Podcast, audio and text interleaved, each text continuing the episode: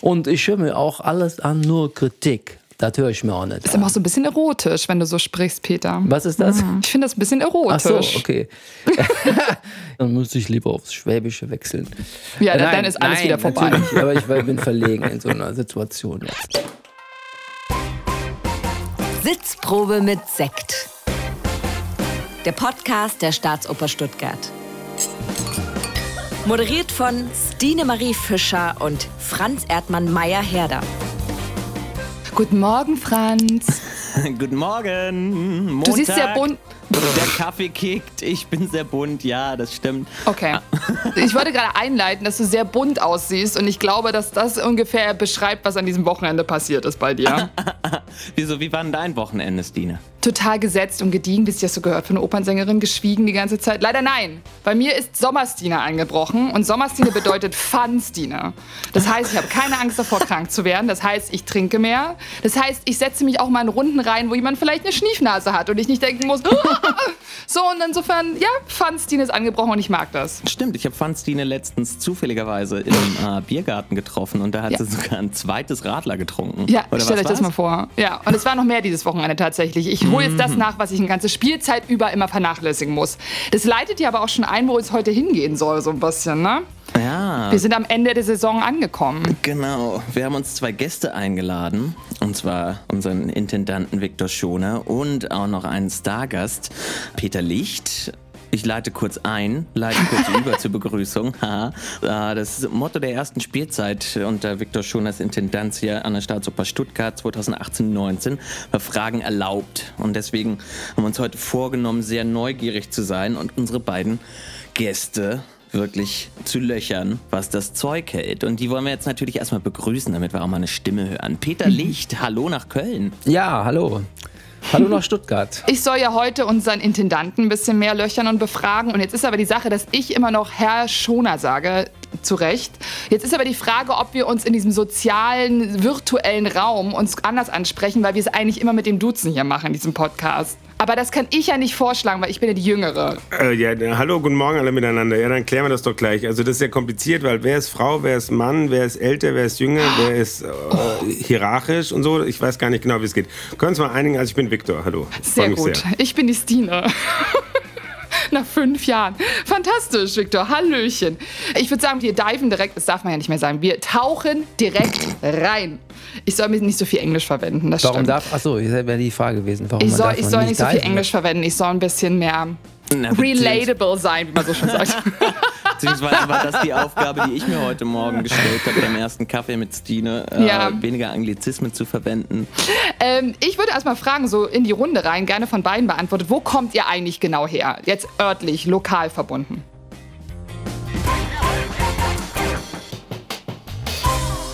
Äh, ja, wo komme ich her? Ich, ich komme tatsächlich aus Stuttgart.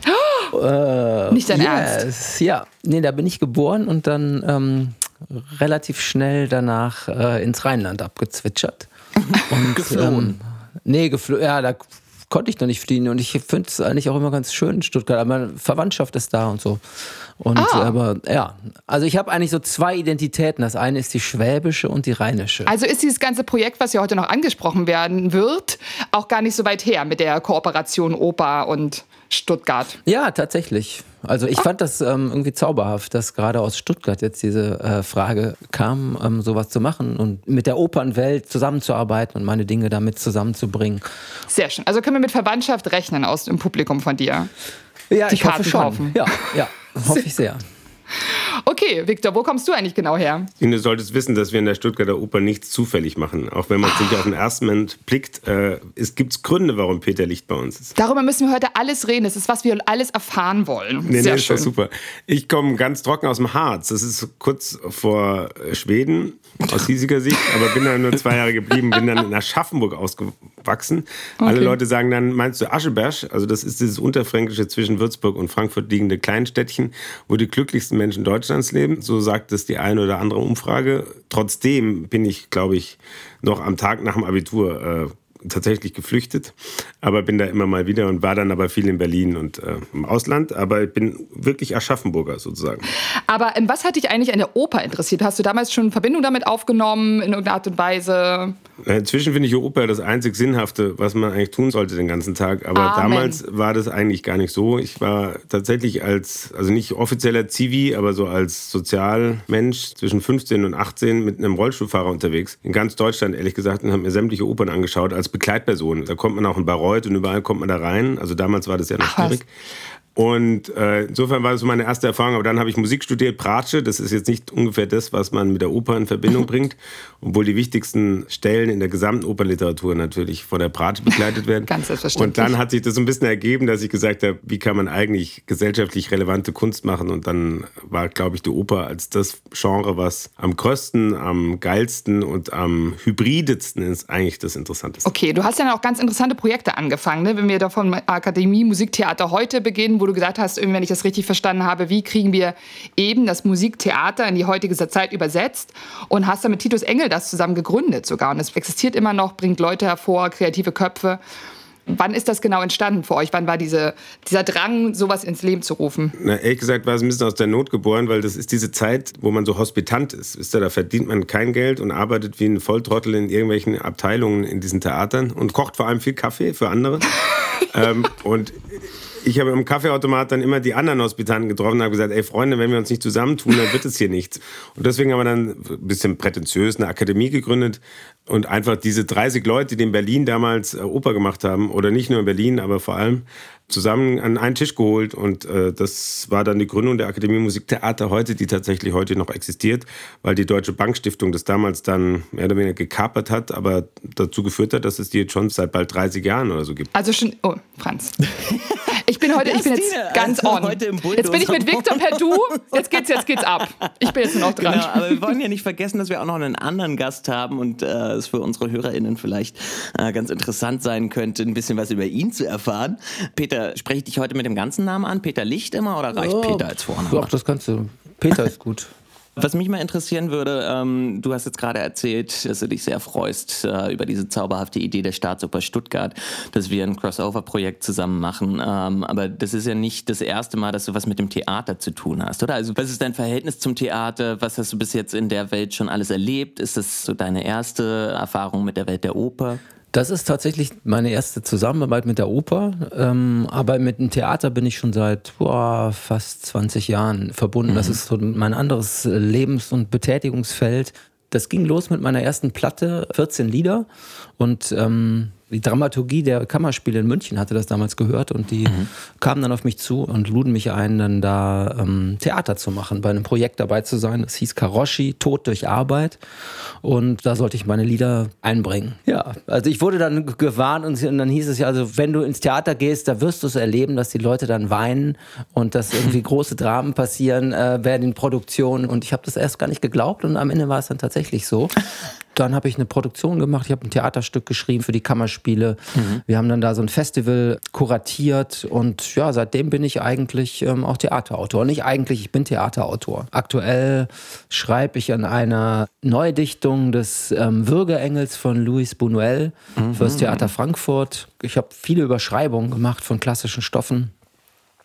Groß angelegte ähm, Dinger, wo sehr viel geredet wird. Aber mit der Oper ist das jetzt quasi deine erste Begegnung. Ja, Okay. Peter, darf ich mal fragen, bei deinen Theaterstücken wird nicht gesungen, oder wie? Doch, ja klar. Es wird eigentlich immer auch gesungen, genau. Insofern ist es auch äh, eine Form von Musiktheater. Es gibt viel, äh, also fast in jedem Stück sind auch Musiken von mir drin.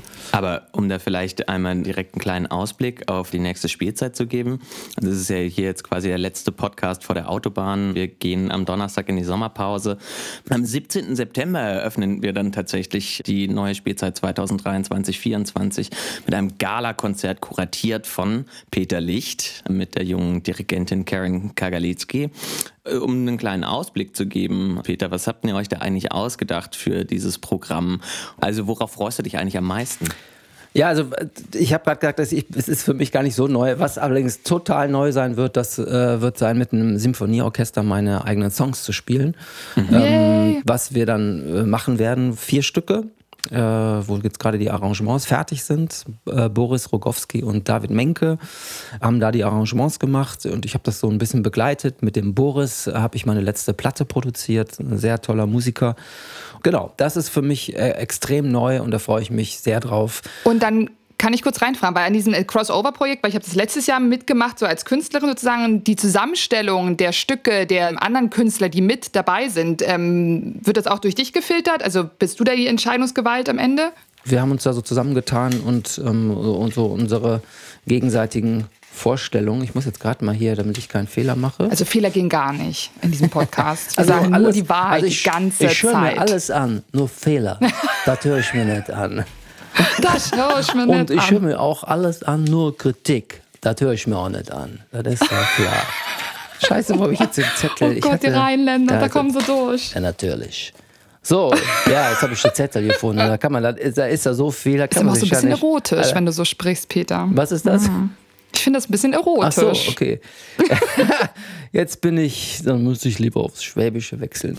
Ja, äh, nein, dann ist alles nein, wieder vorbei. Aber ich bin verlegen in so einer Situation jetzt. Ich finde, wir haben einen wunderbaren Strauß zusammengestellt, der äh, wortwörtlich. Ach so, ja, nicht Richard, genau. sondern der Strauß, Strauß. Johann Strauß, dann äh, Kurt Weil, dann Beethoven, Verdi, John Adams, Hans Eisler. Also Eisler und Verdi an einem Abend, bravo. Ja, was ich ähm, sehr interessant fand und weshalb mich das ganze ähm, Projekt begeistert hat, ist, dass Oper sich öffnet in weitere Bereiche, dass es nicht nur die elitäre oder die abgesonderte Welt der Oper ist, sondern dass man das eben öffnet in andere Gesellschaftsbereiche, dass verschiedene Musiken zusammenkommen. Ebo ist auch überall ganz vergessen. Das ist ein aktueller Act, eine äh, Rapperin aus München, die auch beim letzten Mal schon wohl dabei war. Genau mit der Prada Bag. Hey, darf ich da ganz kurz ein bisschen erzählen, weil diese Idee, also das ist jetzt die erste Veranstaltung, die wir machen in der nächsten Saison am 17. September um 18 Uhr.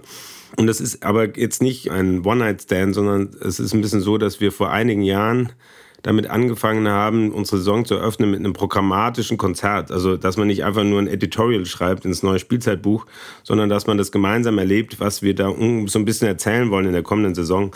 Und es hat angefangen kurz vor Corona, ehrlich gesagt, oder in der ersten Corona-Spielzeit.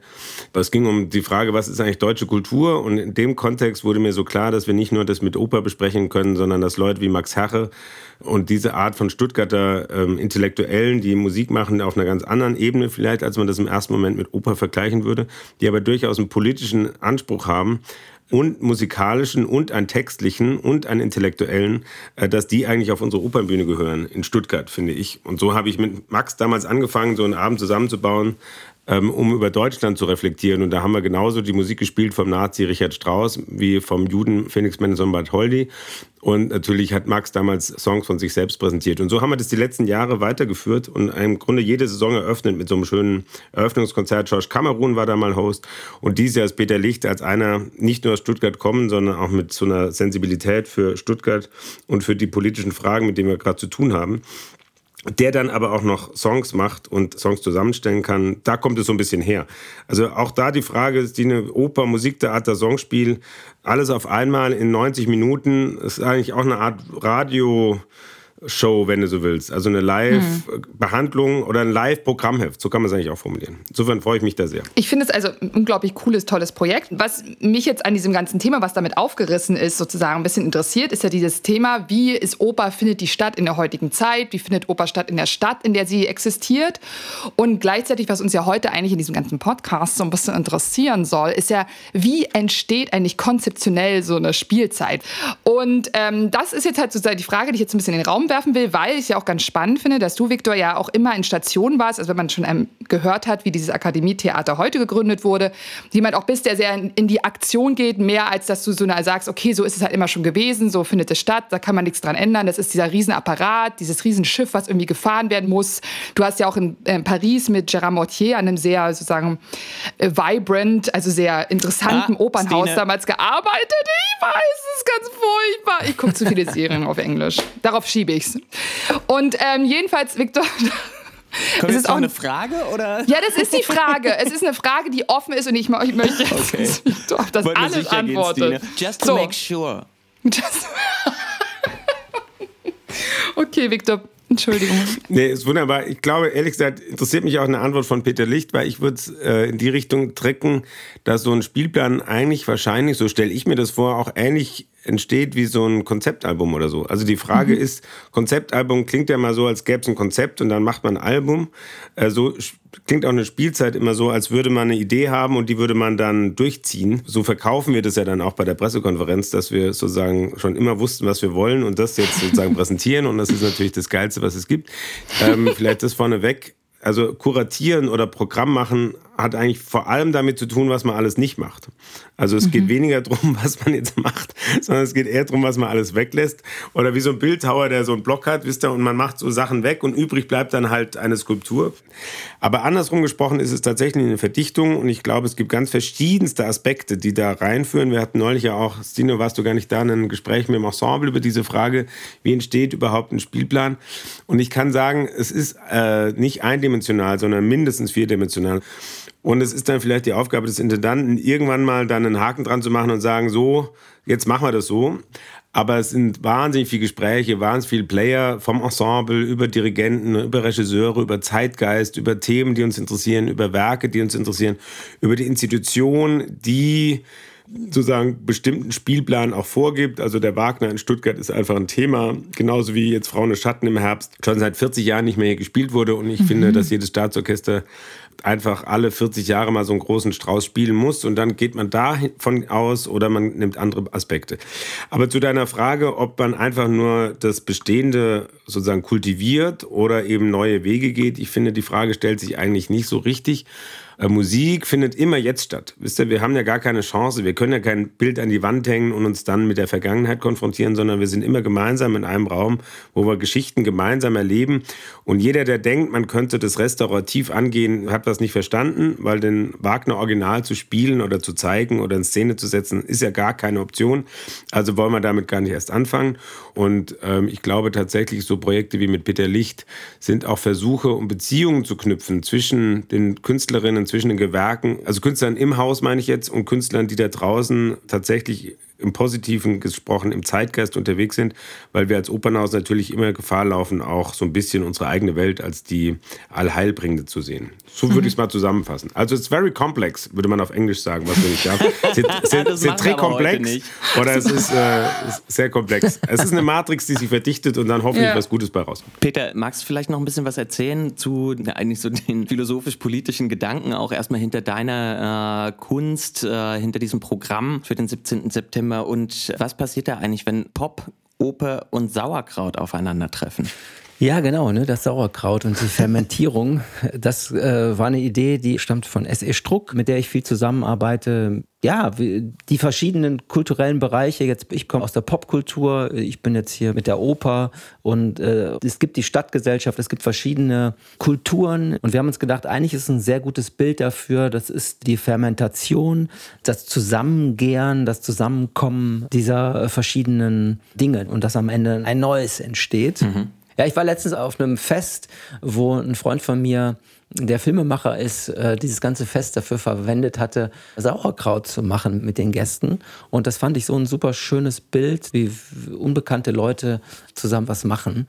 Und ähm, deshalb hatten wir die Idee, dass dieser Eröffnungsabend, dass das ein Motiv sein wird, was da drin vorkommt, nämlich das Fermentieren und das Vergehren von verschiedenen Kulturen.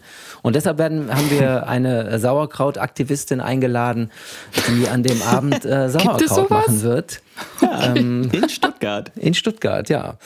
Und das okay. ist auch das schöne Bild, finde ich, dass im erhabenen Foyer der Oper, die jetzt schon so alt ist, die den Krieg überstanden hat, äh, wie äh, fast als einziges in Stuttgart wahrscheinlich und dann noch steht und dass in diesen heiligen Hallen, dass da Sauerkraut gemacht wird. Und ja, ich möchte das überhaupt nicht despektierlich meinen. Es wird auch auf der Bühne Sauerkraut gemacht, es wird gekrautet. Es, es wird, wird, tatsächlich Sauerkraut hergestellt ja, an der Oper Stuttgart. Ja, genau. Der Geruch, yay, ich freue mich yes. jetzt schon. Franz Ich weiß jetzt gar nicht, wie viel Sauerkraut schaffen wir äh, für den Abend dann, wie viele Leute jetzt am Start sind, aber genau. Wahrscheinlich schaffen wir keinen Eintrag im Guinness Buch der Rekorde. Ähm, du hast es gerade so schön angesprochen, die heiligen Hallen, der Musentempel, das große Opernhaus am Eckensee, einer der letzten Bauten in Stuttgart, also repräsentativen Bauten, der den Krieg überlebt hat. Viktor, dir ist es ja besonders wichtig, diesen Ort so quasi als Salon, als Wohnzimmer der Stadt zu etablieren. Was ist die Strategie dahinter eigentlich? Also ich frage jetzt so ein bisschen bewusst naiv. Ich bin natürlich äh, immer natürlich. wieder nah dran an diesem Gespräch. Voll eingeweiht. Das ist eine super Frage, weil er wurde ja 1912 gebaut und ich finde es als Gebäude wahnsinnig interessant, weil er von einem Architekten gebaut wurde, der sich wirklich mit Theater auskannte, der sich viel mit Bayreuth beschäftigt hat und wer sich ein bisschen auskennt hat, in München hat er doch das Prinzregent-Theater gebaut, mhm. was so ein bisschen eine Anlehnung an Bayreuth und die geilsten Sichtlinien der Welt hat, weil das sozusagen ein ansteigendes Parkett hat und man kann wirklich von dem Platz sehr gut sehen. Er hat nebenbei übrigens auch das Hofbräuhaus gebaut. Also nur für Leute, die sich dafür interessieren, ähm, in München. Insofern ein sehr geschätzter Genosse. Also das nur als kurzer historischer äh, Abriss darauf hin, dass dieser Littmann-Bau einfach für Stuttgart wahnsinnig zentral ist, weil er, äh, Peter Licht hat es gerade schon gesagt, auch äh, eine Identifikation ist für die Stadt, äh, weil an zentraler Stelle mit dem schönsten Opernvorplatz der Welt, also da muss wirklich die Metropolitan Opera und selbst die Scala einpacken. Ähm, Und gleichwohl ist es natürlich für heute eine Frage, wem stellen wir diese Ressource zur Verfügung? Und mhm. natürlich will das Klischee, dass es nur für die Happy Few ist und dass es nur wenige Leute eigentlich gutieren, was da drin stattfindet. Und Jetzt kann man damit mit Zahlen antworten, dass man sagt, bei uns kommen allein in die Oper kommen 200.000 Leute, in die Staatstheater kommen 400.000 Leute pro Jahr und das sind doch in einer 600.000 Einwohnerstadt jetzt nicht happy few. Also das muss man ja mal relativieren. Mhm. Gleichwohl ist eine emotionale Antwort für mich viel interessanter. Also welche Bürgerinnen und Bürger der Stadt waren da überhaupt schon mal in diesem Gebäude? Und da muss ich euch sagen, ist es wirklich eklatant, weil die Skater zum Beispiel, die vor dem Opernhaus oder am Landtag die tollsten Nachbarn sind, die man sich vorstellen kann, die sind zwar schon seit ihrer frühen Kindheit mit diesem Opernplatz und dieser Operntreppe verwoben, aber ganz viele von denen waren noch nie drin. Und da fragt man sich schon dann als Intendant, warum waren die eigentlich nie da drin? Und ich glaube, die kriegt man tatsächlich nur verbunden mit diesem Raum, auch mit diesem Innenraum, in dem man da Kunst macht, die die interessiert. Und deswegen haben wir da uns ein bisschen geöffnet. Ich finde es ehrlich gesagt gar nicht so ein riesen Hype, aber natürlich gehören die Orsons in Stuttgart auf diese Bühne und natürlich gehört Meckes dahin und natürlich gehört Max Herre dahin, weil das einfach Stuttgarter Intellektuelle sind. Das sind Leute, die Kunst machen, mit denen sie singen, mit denen sie Texte mit den heutigen Fragen kombinieren und dafür ist einfach so ein Gebäude richtig als Musiktheater. Das war es auch schon und ich, jeder hat ja miterlebt, wenn wir die dann einladen, dass es auch angenommen wird. Ja, ehrlich gesagt, ähm, würde ich das auch eher als eine Hausaufgabe betrachten, als jetzt eine mhm. große Innovation. Aber tatsächlich in der Opernwelt gibt es ja sonst nirgendwo anders. Das muss man auch sagen. Mhm. Weil wir sind auch nicht nur Staatsoper, wir sind auch Stadtoper. Und mhm. da sind wir eigentlich ganz so gut unterwegs. Und das ähm, aufgegriffene Stadtoper finde ich eigentlich ganz spannend, um mal kurz zurückzublicken auf die letzte Spielzeit, was da alles stattgefunden hat. Erstmal, dass wir den kompletten Ring nochmal aufgeführt haben, aber auch dieses Mammutprojekt äh, Saint-François d'Assise. Und das ist ja sehr besonders gelaufen, dass tatsächlich Akte in der Stadt und drinnen stattfanden, an Orten, die normalerweise überhaupt nicht mit Oper bespielt wurden. Und man muss sich ja auch fragen, wenn man so eine Spielzeit irgendwie plant, das würde mich jetzt mal interessieren, zu sagen, was da für Ressourcen gebündelt werden müssen. Ähm, hat man da gedacht am Anfang, oh Gott, oh Gott, oh Gott, schaffen wir das alles? Gab es da mal kurz schlaflose Momente so als Intendant, dass man denkt so, okay, das kriegen wir alles irgendwie gebacken? Oder wusstest du von Anfang an, das kriegen die hin? Ich finde es ja ein super Thema, weil wir wurden jetzt Saint-François, also für die, die nicht dabei waren, das sind viereinhalb Stunden Musik und wir haben aber dann acht Stunden draus gemacht und haben den zweiten Akt sozusagen in der, auf einer Freilichtbühne realisiert, wo ganz anders. Aber die Wahrheit ist, Dine, würde mich auch deine Meinung interessieren. Es geht einerseits um Logistik, also so Hardcore-Logistik da muss ich immer sagen, die kann man organisieren und da muss man einfach genug Ressourcen haben und Menschen haben und Geld haben und dass das irgendwie funktioniert. Viel interessanter oder komplexer finde ich ja die Frage der mentalen Kapazitäten von so einem Haus. Also tatsächlich war das von uns jetzt eine Entscheidung, wir haben einen Ring gemacht von Wagner, alle vier Teile und das, ich wollte aber ganz klar machen uns allen, dass dieser Ring von Richard Wagner kein Endpunkt ist in der Musikgeschichte und auch nicht in der Operngeschichte, sondern ein Starting Point für uns, um nach vorne zu gucken. Und das war natürlich dann die Frage, was machst du, wenn du den Ring hast, dass nicht alle danach einen Burnout haben und einen Hangover und einen Kater und danach macht man erstmal wieder Monteverdi, also geht nochmal zurück. Ja. Sondern ich wollte ganz klar sagen, wir gehen nach vorne, um einfach eine Tür zu öffnen und nicht eine zu schließen. Und das war dann tatsächlich ein bisschen mit Schutz verbunden, dass ich gesagt habe, wir machen jetzt Saint-François und übrigens die Johannespassion war ja auch so ein Projekt. Also du selbst warst ja fast, nee, warst du in allen vier Teilen dabei, Stine ne? war in allen vier In Teilen allen vier dabei. Teilen Ringteilen, ja, Sie ja. Aber Johannes. Meister, die einzige Konstante. Aber natürlich die Antwort auf eine gute Party, noch eine härtere Party zu machen, aber ist vielleicht eigentlich die einzige, die uns nach vorne bringt. Die hat Franz dieses Wochenende für sich auch beantwortet, würde ich sagen. Ja, man muss sich ja fit halten für die Revolution. 40.000 Genau. Schritte getanzt. Äh, Oh. Alles tut Ach weh, so. aber egal. Ähm, Nee, aber was ich auch noch kurz sagen wollte dazu, war nämlich ganz interessant, weil ich fand, also nur mal so aus dem Internen des Hauses, du bist natürlich auch ein bisschen, hast eine andere Position in diesem Haus manchmal. Man hört ja auch so hinter den Bühnen dann immer, dann machen die noch diesen Saint François, sind die irre. Und dann ist es natürlich am Ende so gewesen, dass es, erstmal muss man sagen, ein Riesenerfolg war. Die Leute sind hingeströmt und es war so toll, weil die Leute haben acht Stunden die Oper hinter sich gehabt und stehen da selber und, glaube ich, beklatschen sich selber, dass sie das auch geschafft haben und aber auch dieses Stück und es war alles so sehr euphorisch, muss ich sagen. Und dass man dann, habe ich im Orchester geredet, danach habe ich gesagt, Mensch, ihr habt aber auch eine Spielzeit hinter euch und jetzt noch dieses äh, François. Und die waren alle so, das war so geil. Es war so schön, so viel zu spielen. Jetzt noch die Brahms, haben sie noch alle vier Brahms-Sinfonien aufgeführt, jetzt auch noch am Ende. Und die waren total elektrisiert und fanden es total cool. Und ich dachte mir so, okay, gut, das heißt halt einfach auch, manchmal wächst man ja auch an seinen Herausforderungen. Wie meine Leber dieses Wochenende. Okay, Franz, du bist dran. Ich habe mich letztens ein bisschen erschrocken, als ich hörte, dass äh, Sonnendeck 2001 rausgekommen ist. Ich habe das irgendwo immer in den 2010er Jahren abgespeichert, aber das ist jetzt 22 Jahre her, aber ich weiß noch, so wenn ich mich genau daran erinnere, dass es damals, glaube ich, der Enjoy Sommerhit war. Falls ihr jetzt noch Sommerferien vor euch habt, wo geht eigentlich so Urlaub hin? Ähm, wo zieht's euch hin, wenn es aus Stuttgart beziehungsweise aus Köln weggeht? Ja, ich, ähm, ich war schon unterwegs. Ich war in Kopenhagen, in Schweden und in Hamburg. Genau. Also eher in den kühlen Gefilden. In du den kühlen nicht, Gefilden, ja, genau. Du bist nicht so die Sonne brennt auf meinen Kopf-Typ. Ja, das bin ich auch, aber ähm, Bist du eher so ein Rumfahrtyp oder ich suche mir irgendein Häuschen, chill da die ganze Zeit und bade in meinem See? Oder bist du jemand, der sagt, okay, ich muss wandern, wandern, wandern? irgendwann hatten wir ein Haus, also es war also eine Mini-Hütte mit so einem, äh, es hieß Separett-Toilette dabei, wo also kein fließendes Wasser. Und ähm, ja, das war eine ganz tolle Erfahrung, dass man so, das war im Wald und ähm, es war sehr einfach alles. Ja, back to the roots. Zurück zu den Wurzeln. Ja, okay. Victor, ähm, du bist ja Familienmensch. Das heißt, ihr verreist wahrscheinlich immer alle zusammen. Äh, wen muss man da alles einsammeln und wo geht's hin? Ja, ich bin ja positiv überrascht, dass wir immer noch alle zusammenfahren, weil der Älteste ist jetzt 16, aber er hat tatsächlich äh, das nicht in Frage gestellt. Wir sind ja tatsächlich als Familie unterwegs, wobei ich sagen muss, es wird alles wirklich sehr viel leichter und entspannter in Zukunft. Und ich muss hier in dieser Runde Stine leider sagen, wie Spielpläne entstehen, so entstehen auch Urlaubspläne. Und in dem Fall hat Stine Marie Fischer auf der Hochzeit eines äh, geschätzten Kollegen, der auch hier in der Runde ist, letztes Jahr, muss man sagen, von Albanien geschwärmt.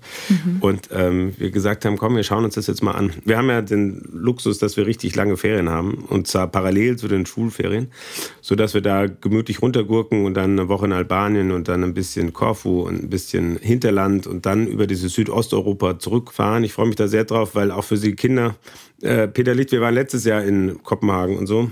Und das ist ja schon so Europa, wie man sich immer erträumt eigentlich. Ne? Also alle fahren Fahrrad und das Wasser ist überall und das, was man denkt, was städteplanerisch in Deutschland nicht so gut klappt, klappt eben da oben in Skandinavien.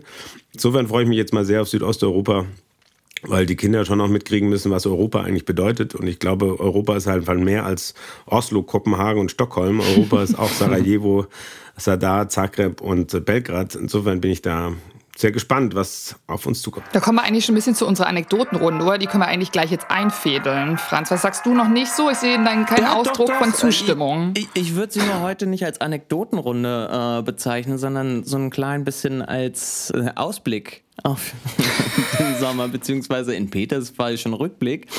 ähm, aber Stine, vielleicht magst du sagen, worum es heute geht. Which one takes the cake? Da sind wir wieder beim Anglizismus. Ja, Also es geht darum, dass ihr jetzt, wir geben euch jetzt eine Aufgabe, ihr müsst das so ein bisschen was Gutes, eine gute Anekdote euch überlegen und wer die beste hat, kriegt dann ein Stück Kuchen. Tatsächlich, oh, wow. wenn es jetzt jemand von woanders sein sollte, zugeschickt und so. Haben wir bis jetzt noch nie geschafft, aber wir versprechen das immer. Und wir sind im Theater, da behauptet man einfach auch ganz lange ja, etwas. total, klar. Aber Stine, willst du vielleicht noch sagen, zu welchem Thema? Ja, ja, das wollte ich wollte jetzt erstmal nur den Rahmen setzen. Jetzt kommt die Frage. Zum Glück sind wir nicht live. okay. Schildert mir bitte euren perfekten Urlaubstag, angefangen damit, dass der Wecker klingelt. Wie sieht so ein Tag bei euch aus? Die Aufgabe ist schon mal falsch, weil ähm, ein Wecker klingelt schon mal nicht. Also ah. kannst du mal knicken. Ah, okay, also, genau. Wecker ja, klingeln, stimmt. forget it.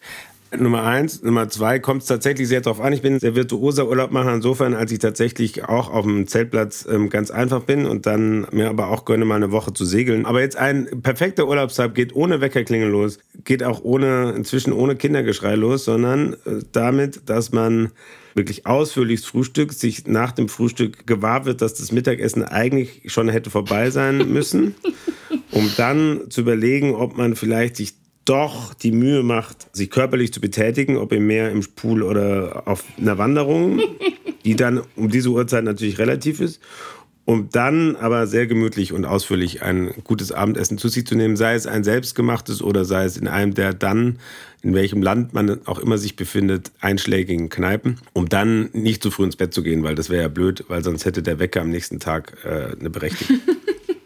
Ja, eigentlich äh, geht es bei mir genauso wie bei Viktor los. Äh, definitiv nicht mit einem klingenden Wecker. Über diese sechseinhalb Wochen stellt sich dann auch die biologische Uhr wieder so ein bisschen um, sodass ich tendenziell zum Ende der Ferien eher erst so um 10, 11 wach werde. Am Anfang ist es immer noch zu einer gewohnten Aufstehzeit. Im Urlaub klingelt der Wecker nicht. Äh, es geht eigentlich auch genauso mit einem ausgiebigen Frühstück los. Meistens dann mit der Entscheidung, ob man jetzt noch irgendwo hinfährt und sich irgendwas anguckt. Gerne geht es aber aber auch so weiter, dass es um 13 oder 14 Uhr den ersten Prosecco am Pool gibt, wenn man einen mitgebucht hat. Und wenn das passiert ist, dann fährt man natürlich auch nirgendwo mehr Auto hin, sondern hat sich irgendwie vorgenommen, dass man was Schönes kocht zusammen, macht meistens Urlaub mit FreundInnen. Und äh, ja, dann geht es eigentlich auch relativ entspannt in den Abend über. Aber eigentlich geht es vor allem darum, mal ein paar Tage im Jahr einfach nur zu existieren und nichts vorzuhaben und vor mhm. allem nicht an Theater zu denken. Genau. Darf ich mal eine Grundsatzfrage stellen, Franz? Ich bin da noch immer jedes Jahr unentschieden. Also ist, sind die Ferien die, wo man endlich mal auch schon mittags dann ein Prosecco trinkt? Oder sind die Ferien die, wo man vielleicht besser jetzt mal ein paar Tage kein Prosecco trinkt? Aber du scheinst relativ entschieden. Naja, ich sag mal so, das äh, war jetzt der anekdotische Anteil in meiner Erzählung. Ähm, das war auf jeden Fall die Vergangenheit. Vielleicht machen wir es diesen Sommer anders, wer weiß. Aber ich finde es interessant, dass ihr alles mit Ausschlafen habt, weil ich finde im Urlaub alles andere als Ausschlafen. Also ich bin sowieso immer jemand, der relativ früh müde ist. Das ändert sich auch mit Sommerstile nicht so krass. Urlaube sind sehr, sehr unterschiedlich, das muss man auch mal sagen. Aber was ich jetzt liebe, ist eben an Orte wie, Victor das schon so schön gesagt hat, die zu fahren, die einen doch ein bisschen herausfordern auch so. Dieses Jahr fahre ich nach Armenien und ich bin dann irgendwie nicht, dass ich dann bis mittags um zwölf schlafe, sondern man steht meistens schon um acht auf, damit man dann auch irgendwo hinfahren kann, weil das ist meist immer so Etappen, Etappen, Etappen. Und dass man den ganzen Tag über Zeit hat, weil ich habe wenige Stunden, in denen ich wach bin, in denen ich wirklich ähm, aufnehmen kann und muss dann irgendwann gegen acht abends wieder irgendwo eintreffen, damit ich dann irgendwie meinen geruhsamen Abend wieder beginnen kann. Insofern, ja, Alkohol spielt leider auch eine große Rolle in meinem Urlaubstag, immer weil ich denke, so wenn Urlaub ist, dann freue ich mich manchmal morgens schon auf, abends auf den Rotwein. Und dann weiß ich auch, dass ich in der Spielzeit auf alle Fälle wieder auf Alkohol ein bisschen verzichten sollte. Aber es ist ja die Zeit, in der man sich mal irgendwie ausnehmen kann und rauskommen kann. Das war's. Peter. Ja, ich weiß auch, also ich, ähm, ich hatte mir gerade überlegt, man müsste mal vielleicht irgendwelche Kurse anbieten. Was heißt es wirklich, ähm, Urlaub zu machen? Ich bin da nicht da total ratlos. Und, aber auf eine äh, ja. schöne Weise. Also ich äh, manchmal muss total viel stattfinden, weil man sonst verrückt wird. Und manchmal habe ich den Eindruck, dass man eine Wanderung nur deshalb macht, damit man nach der Wanderung irgendwo sitzt und ähm, einfach mal gar nichts tut. Wo man dann Stimmt. eigentlich auch sagen kann, okay, dann starte ich eigentlich so, dass ich mir gar nichts mehr vornehme, was dann aber auch nicht funktioniert. Also ja, das stimmt. Äh, wahrscheinlich ist das der Kontrollverlust und die Taktung, die wegfällt und die ähm, am Anfang immer so ein bisschen ähm, komisch ist, weil man denkt, hä, was, was, wie, wie, was machst du denn jetzt eigentlich? Und äh, nach den paar Wochen merkt man dann, dass man ein, ein besserer Mensch ist, auf irgendeine Weise. Glaube ich wenigstens. Das finde ich eine wunderschöne Antwort.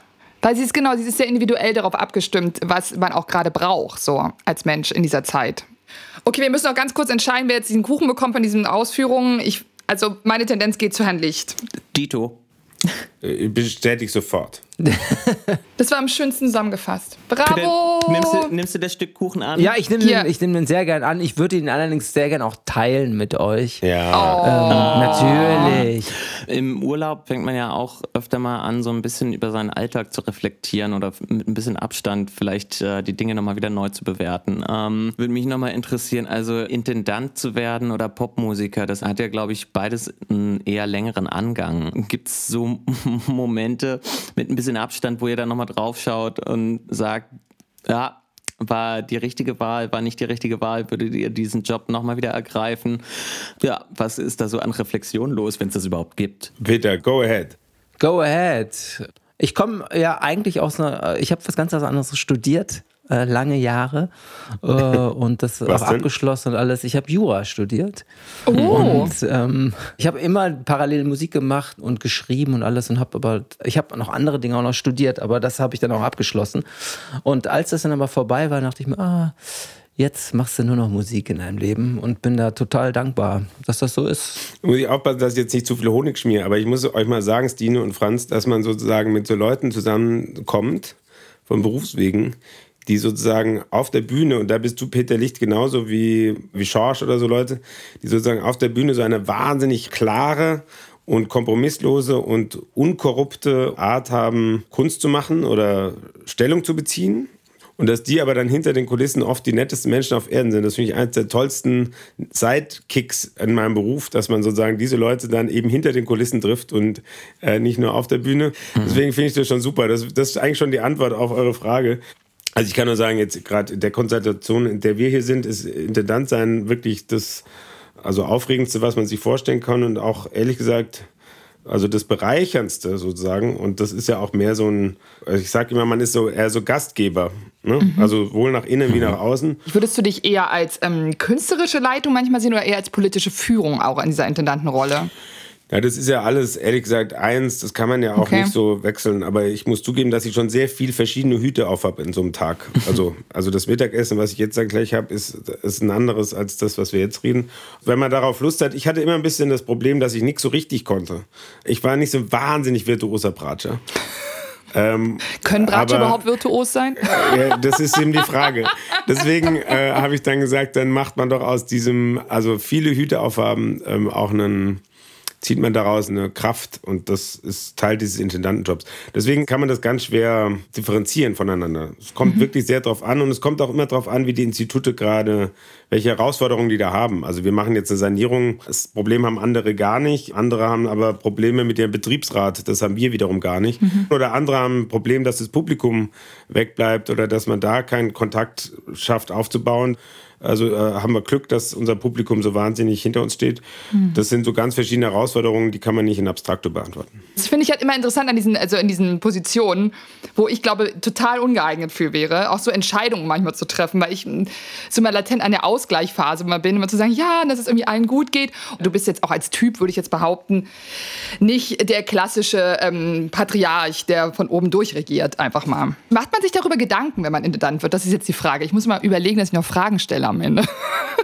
Doch, man macht sich schon Gedanken und gleichzeitig, ich glaube, dieses, dieser komische Begriff des Authentischen ist eigentlich die einzige Antwort. Und darüber kann man sich ja wiederum nicht so wahnsinnig viel Gedanken machen. Peter, eine Frage, die mir vorhin schon eingefallen ist, als du von dieser Produktion an den Münchner Kammerspielen erzähltest, Karoshi. Wie entstehen bei dir eigentlich Songs? Wie hat sich das vielleicht auch über die Jahre verändert? Also gibt es eine Entwicklungslinie vom Sonnendeck 2001 bis zur emotionalen vor, ich glaube, vier Jahren war das. Wer ist der Künstler Peter Licht und wie hat sich das Ganze entwickelt? Also was mich interessiert, ist die Auseinandersetzung mit der Welt, in der ich lebe, in der ich meine Lebenszeit verbringe, aus der ich dann immer wieder ausscheide.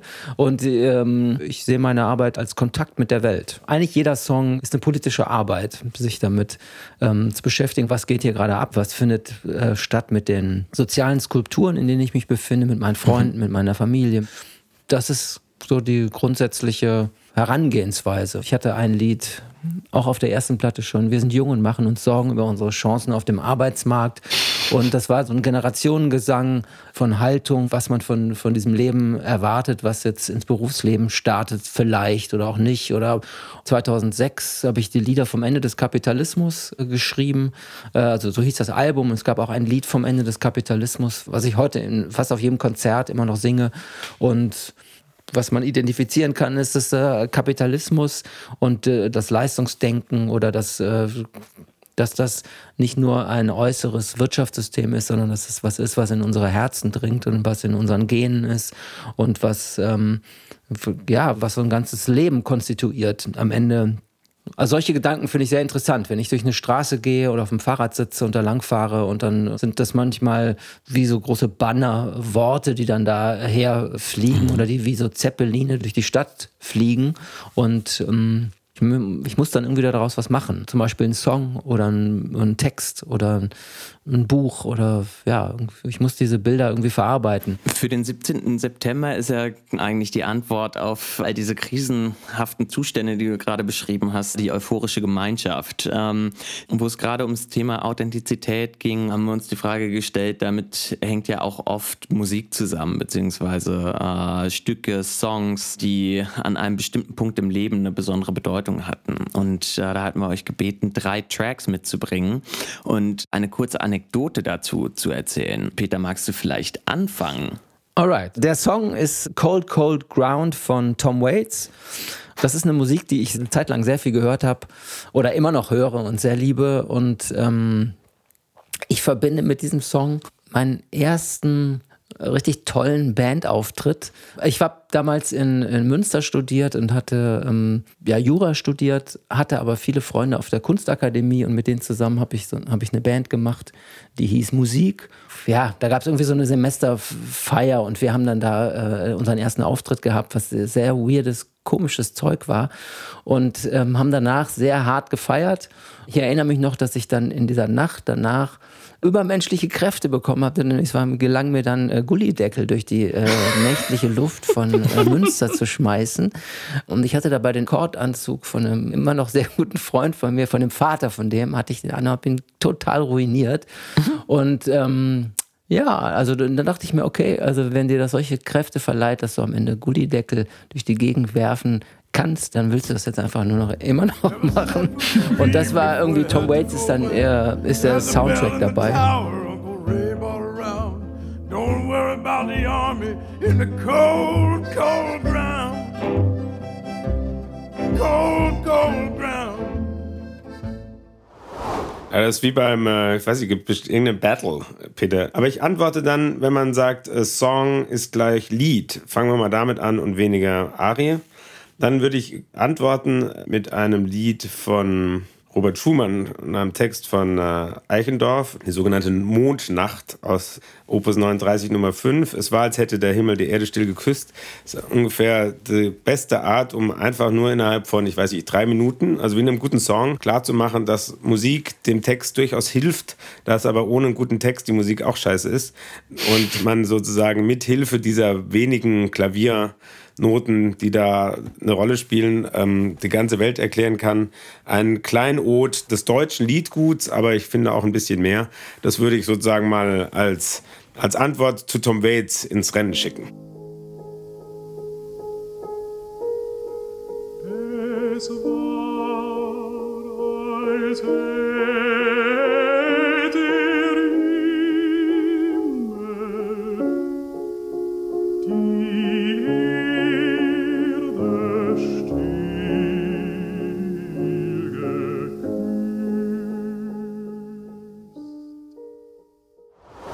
Peter, ja. dann Nummer zwei. Also, ich habe so einen Arbeitsplatz in der Stadt, der ist äh, unterm Dach. Und es gab eine Zeit, wo ich dann an diesem Arbeitsplatz, wo ich meine ganzen Theaterstücke mache, wo ich auch mein Studio habe. Und wenn ich das Fenster aufmache, dann hörte ich so gepfiffen, die ersten Pfiffe vom Ententanz. Und das, äh, und das ging den ganzen Tag über, immer wenn man, wenn man das Fenster auf hatte. Und auf dem Platz, äh, wo dieser Ort ist, da sitzen auch viele Obdachlose immer rum.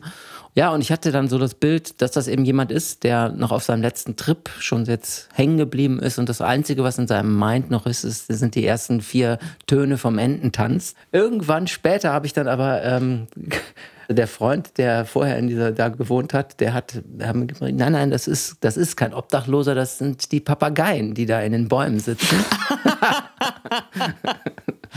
ich mache jetzt nicht den Ententanz, sondern ich habe äh, als Arbeitsmusik, die ich sehr gerne höre, wenn ich dann da sitze, von Palestrina, sind das Missa Pape Macelli.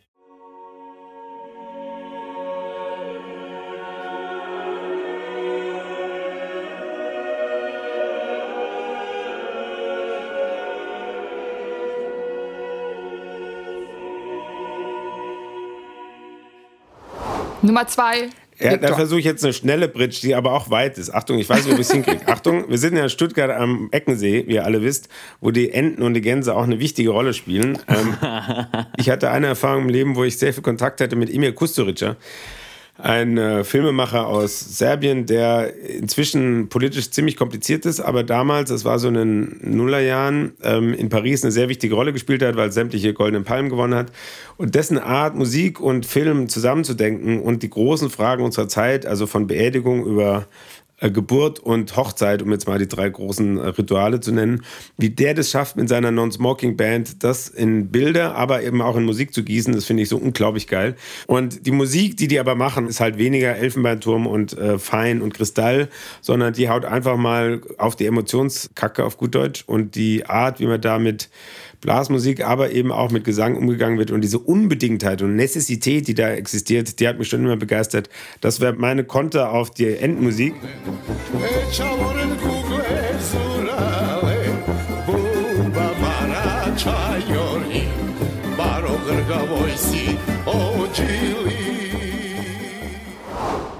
Song Nummer drei, Peter. So, Nummer drei, was, ja, das ist eine, eigentlich eine kleine, hm, eine kleine Szene. Ich war mal in Indien vor langen Jahren. Sag mir mal gerade, wie die Hauptstadt heißt. Neu-Delhi? In Neu-Delhi, ja klar. Und da gibt es den Connaught Place, das ist so ein alter viktorianischer, so ein, aus der Kolonialzeit, so ein britisch organisierter Platz, der, ähm, der so verschiedene Laden, so, so Shops drin hat. Die Wände sind alle angerotzt oder das war wenigstens in der Zeit noch so mit dieser Betelnusssoße, die die Leute mhm. so in den Mund haben, wenn sie dann ihre Betelblätter gefuttert haben. Und es gibt dann da diese Shops und in einem Shop, ähm, das war ein Sita-Laden, da war dann so ein Schwarz-Weiß-Foto von den Beatles da drin, wie sie in diesem Laden sitzen und äh, Sitas checken. Also das hat mich so gekickt äh, und dieses Instrument habe ich da so entdeckt und habe mir dann eine Sita besorgt auf dieser Indienreise und äh, die dann angefangen zu spielen. Und deshalb würde ich gerne von Ravi Shankar würde ich äh, gerne was hören. Es gibt einen Song, der heißt Fire Night, der auch ganz schön mit Tablas nach vorne geht.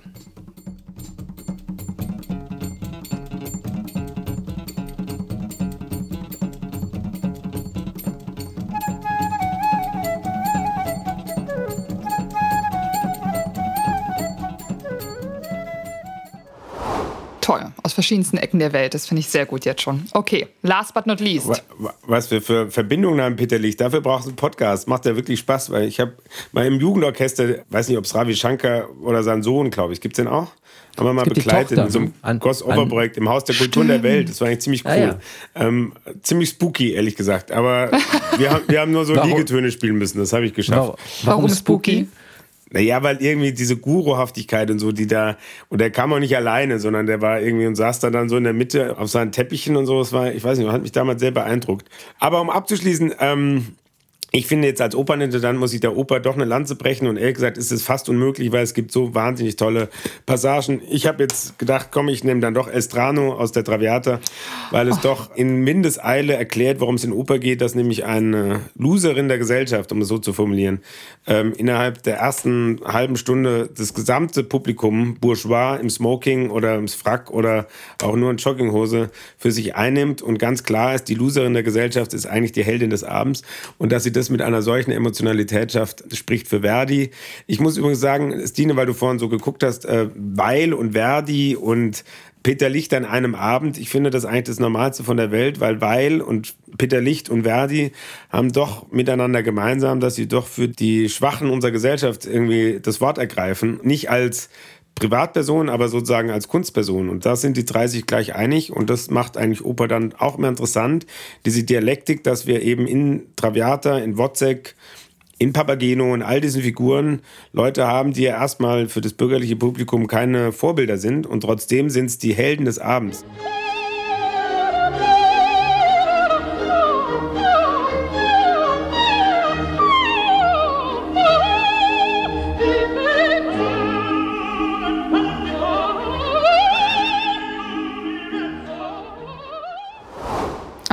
Was für fantastische Abschlussworte, würde ich damit sagen. Also ein beliebtes Spiel in diesem Podcast ist ja äh, zwei Wahrheiten und eine Lüge, wo wir sonst themenspezifisch ein paar Räuberpistolen vortragen und eine davon ist gelogen. Jetzt haben wir euch äh, mit der Aufgabe betraut, dieses Prinzip mal auf euch anzuwenden und über euch selber zwei Wahrheiten und eine Lüge zu erzählen. Das, das ist auch für mich und Franz diesmal auch was dabei ist. Ich beginne, ich soll mal, soll Okay. ich die alles alle hintereinander Hintereinander durch, weg und dann hintereinander sagen wir. weg. Weg, Also- weg, weg. Also ich habe ich hab hier drei Sachen. Das erste ist, ähm, meine ersten Interviews habe ich gesungen am Radio. Das zweite ist, ich habe mal einen Roman geschrieben, das letzte Buch, und das handelt von einem Coworking Space, in dem verschiedene Leute unterwegs sind. Und ich hatte so als Schreibvorbild dafür, hatte ich ähm, einen Coworking Space, der hier bei mir um die Ecke ist. Und habe mich da so reingesetzt und habe so ein bisschen, einfach so ein bisschen diese Stimmung äh, aufgesogen. Und im, im Buch ist es so, dass irgendwann das ganze Ding total abgerissen wird und völlig ruiniert ist. Dieser Coworking Space und, und dem, sozusagen dem Erdboden gleichgemacht. Und als das Buch dann rauskam, einen Monat später gingen Bauarbeiten los in diesem realen Coworking Space. Und äh, am Ende war es genau das, was ich da so beschrieben hatte, fand dann in der Realität statt, dass äh, einfach dieses ganze Ding dem Erdboden gleich gemacht war. Okay, ja. Und das dritte ist, ich habe Konzerte hinter Leintüchern gespielt. Okay, oh Gott. I'm excited. Wir lösen das jetzt schon, oder Franz? Ja, also Okay. ähm, Was sagst also ich pass mal auf, ich glaube, dass dieses Coworking Space stimmt auf alle Fälle, weil die Ausführung war schon sehr ausführlich und ich glaube, so dieses, er hat so weggeguckt in die Seite und es ist genau das, was, also das ist nicht erfunden. Ich glaube, dass das gesungene Interview falsch ist, weil ich glaube auch, dass du, glaube ich, bei Harald Schmidt ja standest und irgendwie mit dem Kopf nach hinten man dich nicht gesehen hat und so. Also mit den Leinenvorhängen kann ich mir sehr gut vorstellen. Erstens, die erste ist die Lüge, würde ich sagen. Stimmt es oder stimmt es? da bin ich voll auf Stines Seite. Soll ich auflösen? Ja. Na klar. Ja. Es ist falsch. Was? Nee, also ich habe mein, meine Gott. ersten Interviews tatsächlich gesungen. Wirklich? Ähm, das ist eine, eine schöne Situation, wenn man ein Live-Interview macht und dann kann der das Gegenüber hat kein, es gibt kein Entrinnen für ihn und man Ja. kann. Äh, ich hatte dann so eine Vocoder-Box, äh, die ich mir habe bauen lassen. Ein Freund hat das für mich gebaut und dann habe ich das Ganze einfach gesungen. Ich habe es gesungen und dann war das. ja, nee, das habe ich tatsächlich so gemacht. Die Leintücher sind, äh, sind gelogen. Ah. Das Lustige daran ist, dass es mal in der FAZ nämlich stand, dass ich das gemacht hätte und ich es aber nie getan habe. Oh. Was ich auch eine schöne äh, Erfahrung zum Thema ähm, Wahrheit, Wahrheit und Lüge Genau. in den Medien ist. War es, dass du dich lange Zeit nur vom Kinn abwärts oder von hinten Ja, das stimmt. Ja, hast? und die Harald Schmidt-Sache, da bin ich aber dann im Studio ganz normal äh, aufgetreten gewesen. Es war nur die Verabredung, äh, ich werde nur bis zum Kinn äh, gefilmt, weil es Okay. ja damals noch der Sänger ohne Kopf war. War das, weil du auf der Straße nicht erkannt werden wolltest, wie Sia, Nein, so einer das war Perücke? eigentlich ein, so, das war auch so ein, das, das, ja, das war ein Projekt, weil ich irgendwie, was, was geht jetzt hier eigentlich ab? Äh, Was findet hier statt? Ich wollte da irgendwie me- meinen eigenen Weg gehen. Ich dachte, es soll einfach nur die Musik und die Songs, das soll einfach nur für sich stehen und es soll nicht noch der, äh, irgendwas anderes dabei sein. abgelenkt werden. Aha. Okay. Okay, also wir haben schon mal einmal verloren. Danke, Peter Licht. Wirklich. Okay. Alles klar, Victor Jetzt. Schoner, zwei Wahrheiten und eine Lüge. Ich bin gespannt. Also ich, jetzt machen wir es nicht so, es ist ja hier ein Podcast und also Stine, wir sind ja Doch, unter ich- uns. ich liebe Spiele also, spielen. Ich sage, ich kann mit fünf Bällen jonglieren. Aha. Ich kann auf dem Hochrad mit der Bratsche Freude schöner Götterfunken spielen. Und ich schwimme 50 Meter schneller als meine Söhne. Also egal welche. Stine, das überlasse ich mal dir, da habe ich einen Wissensvorsprung, glaube ich. Oh, wirklich? Okay, warte mal. Also, jonglieren weiß ich. Ich glaube, du warst sogar mal in einer Clownschule. Das habe ich von gewissen Sources schon mal bekommen. Quellen, Quellen sind das. So, dann mit der Bratsche und der neuen Symphonie. Hm. Aber es stimmt, das würde mit der Clownschule zusammenpassen. So. Aber ich glaube nicht, dass du 50 Meter schneller schwimmst als deine Kinder. Also, ich meine, es könnte sein, aber du bist halt körperlich größer noch immer als die, oder? Also, wenn du so aus. Ich meine, okay, was schwimmen? Kraul, Brust, Delfin Rücken, natürlich. Delfin. Bei. Brust finde ich ist nicht, also Brust ist, da würde ich sagen, bist du eher langsam. Aber beim Kraul hast du immer noch den langen Arm. Weißt du, da kannst du immer noch schneller, also einfach körperlich die Strecken bist schneller dran. Ich war mal Schwimmerin, ich kenne mich aus. Okay, also ich würde sagen, Schwimmen ist falsch. Ja, Dito. So. Also, the winner is Dina and Franz. Yes! Das macht mich glücklich, jetzt noch kurz vor den Sommerferien noch mal einmal recht gehabt zu haben. Na, Dankeschön. fantastisch. Guck mal, das sind doch die besten Schlussworte. Stine Marie Fischer hatte kurz vor den Sommerferien noch einmal recht. Wenigstens das noch Wenigstens einmal. das. Ja, es war mir eine Freude. Brechen wir das Oder? jetzt ab? Ist es jetzt vorbei?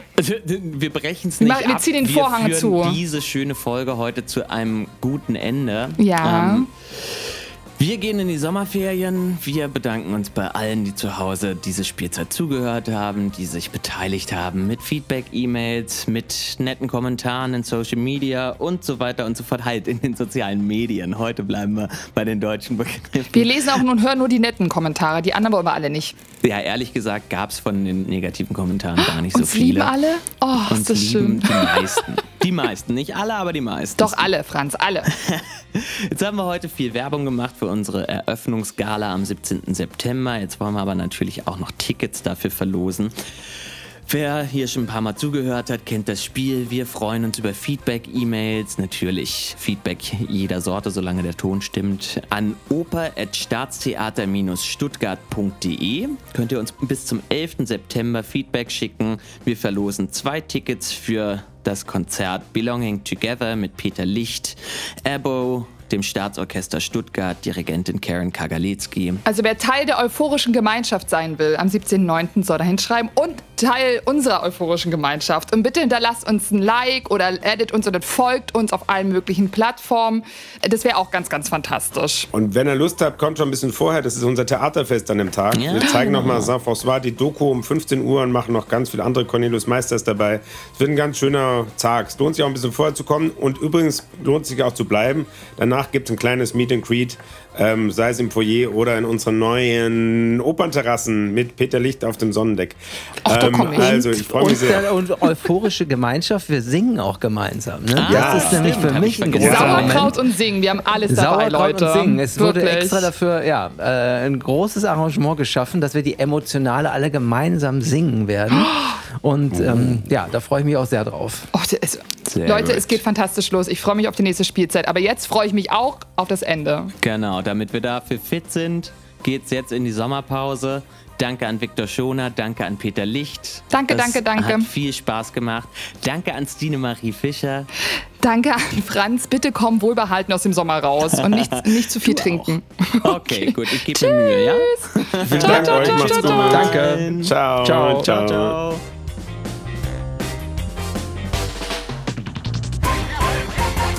Sitzprobe mit Sekt wurde produziert von Kess und Kult, die Podcast-Agentur.